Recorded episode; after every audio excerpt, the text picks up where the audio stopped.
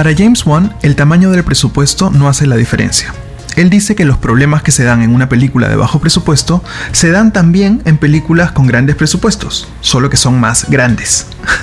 Hola, soy Diego Sarmiento Herencia y hoy en Serie B vamos a hablar de Interregno, mi serie web de cero presupuesto o de cómo escribir y producir con lo que tenemos a la mano.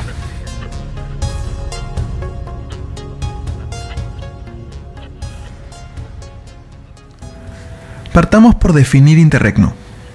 Interregno es una serie web de fantasía, misterio y quizá un poco de terror, pero sobre todo de exploración sobre la naturaleza humana. Algo así como lo que el gran Rod Serling hizo con la dimensión desconocida, pero en pequeño.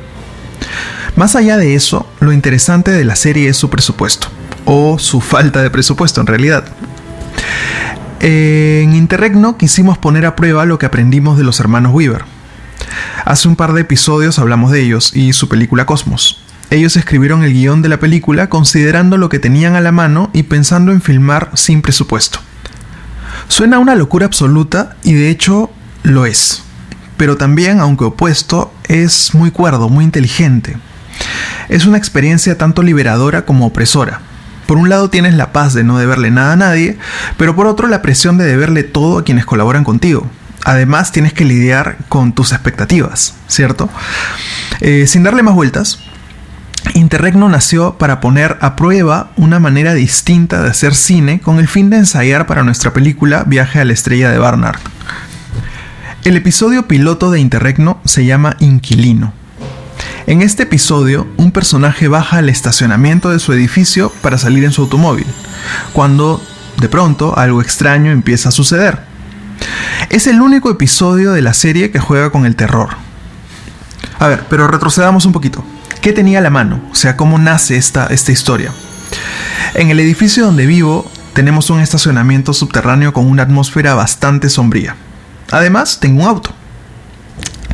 Eh, luego, como iba a ser el piloto, o sea, era el ensayo absoluto, necesitaba contar con el mejor actor que pudiera pagar.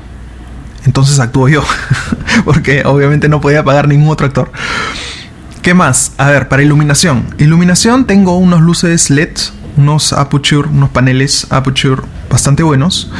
en cámara tenía, eso sí, una, una Ursa Mini Pro bravaza de Blackmagic, 4.6K, 15 stops de rango dinámico, olvídense, un sueño. Pero ahora que en paz descanse. Pronto voy a subir un video a YouTube con esa historia. Bueno, eh, para el sonido, tengo equipo de sonido mínimo, pero dije vamos a hacerle caso a David Sandberg, el gran director sueco que empezó en el cine Do It Yourself como que en YouTube y después se ha hecho una carrera brillante en Hollywood. Y decidí grabar el sonido luego. Eso por supuesto me dio mucha flexibilidad en la construcción de la atmósfera sonora. Entonces, manos a la obra. Eh, por ser el primero, hice un ensayo grabándome a mí mismo.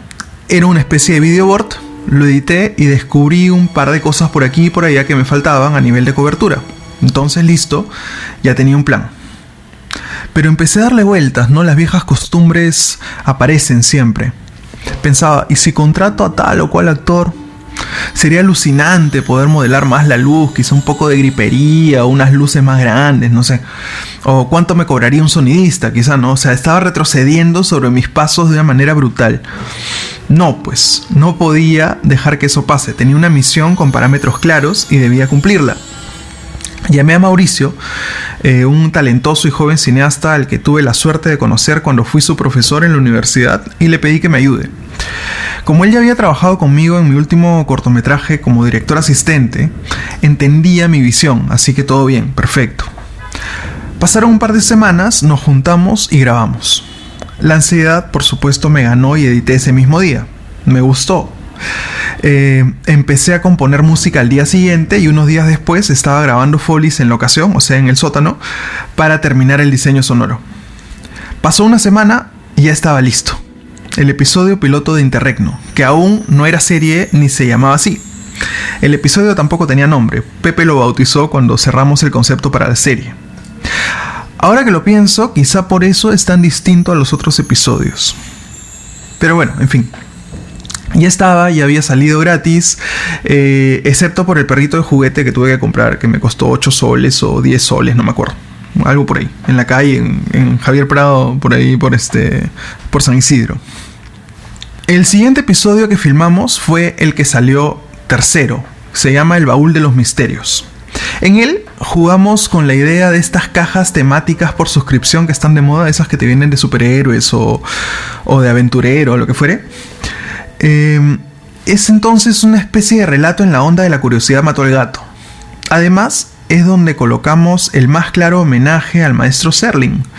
Ahí tienen que verlo para descubrirlo. ¿Cuáles eran las condiciones de realización? Las mismas. Misma cámara, mismas luces, misma técnica de sonido. Extras, sí, un slider de un metro que me había llegado recientemente por Amazon. Actores, Pamela Álvarez Calderón. Gran amiga de mi novia. Excusa, Pame, Joso, vengan a almorzar. Listo. La postproducción fue más o menos igual. Edición casi de inmediato, música y post de sonido cuando ya había grabado los folies. Episodio 3, cerrado. Luego filmamos el episodio 2, terror total. La manera en que nació la historia del episodio es muy entretenida porque parte del casting. Antes de siquiera imaginar la historia, yo sabía que quería dirigir a mi sobrina Lana en uno de los episodios. Así que en una reunión familiar le planteé la idea. Estaba alucinada, tanto así que ella bautizó el episodio. Entonces tenía un título y una actriz, nada más. Tenía que darle forma a eso.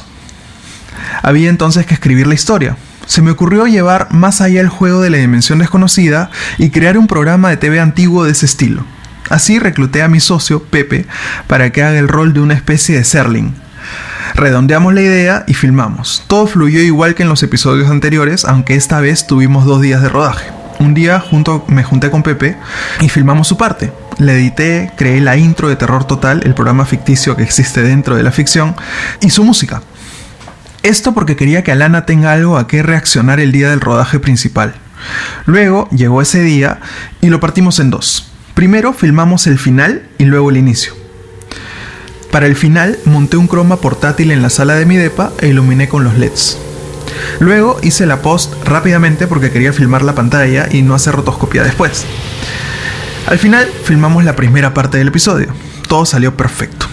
Así, unos días después, Terror Total estaba listo. De hecho, creo que es mi episodio favorito. El cuarto episodio ya nos agarró en cuarentena y fue un tanto distinto. Regresé a la actuación por obvias limitaciones, pero esta vez lo filmé todo con el celular. Resulta que el extraordinario Roger Corman, muy a su estilo, lanzó una convocatoria para el primer y ojalá último festival de cuarentena de Roger Corman. Entonces escribí y filmé más limitado que nunca. Edité y compuse y lo subí. No gané nada, pero aprendí mucho. Sentí que ya tenía más claro cómo trabajar bajo estos parámetros. Mi educación iba en buen camino. La pandemia, de hecho, le puso freno a la segunda temporada de Interregno, pero espero que pronto, cuando sea seguro, podamos retomar la serie. Los episodios de la segunda temporada son mucho más ambiciosos que los de la primera, sin abandonar el tratamiento do it yourself sin presupuesto, claro. Pero más allá de eso, creo que Interregno me ha dado una plataforma para ser creativo eh, y conocer, digamos, mis límites reales. Las limitaciones, como lo vimos hace algunos episodios, pueden ser el combustible de grandes ideas. Y creo que es nuestro deber verlo así. Ponernos en esa mentalidad y sacar adelante proyectos, chicos, medianos, gigantes, hacer, hacer, hacer. El cineasta, o el artista en general, no es cineasta eh, por la fama o el dinero. Lo hacemos porque no imaginamos la vida sin ello.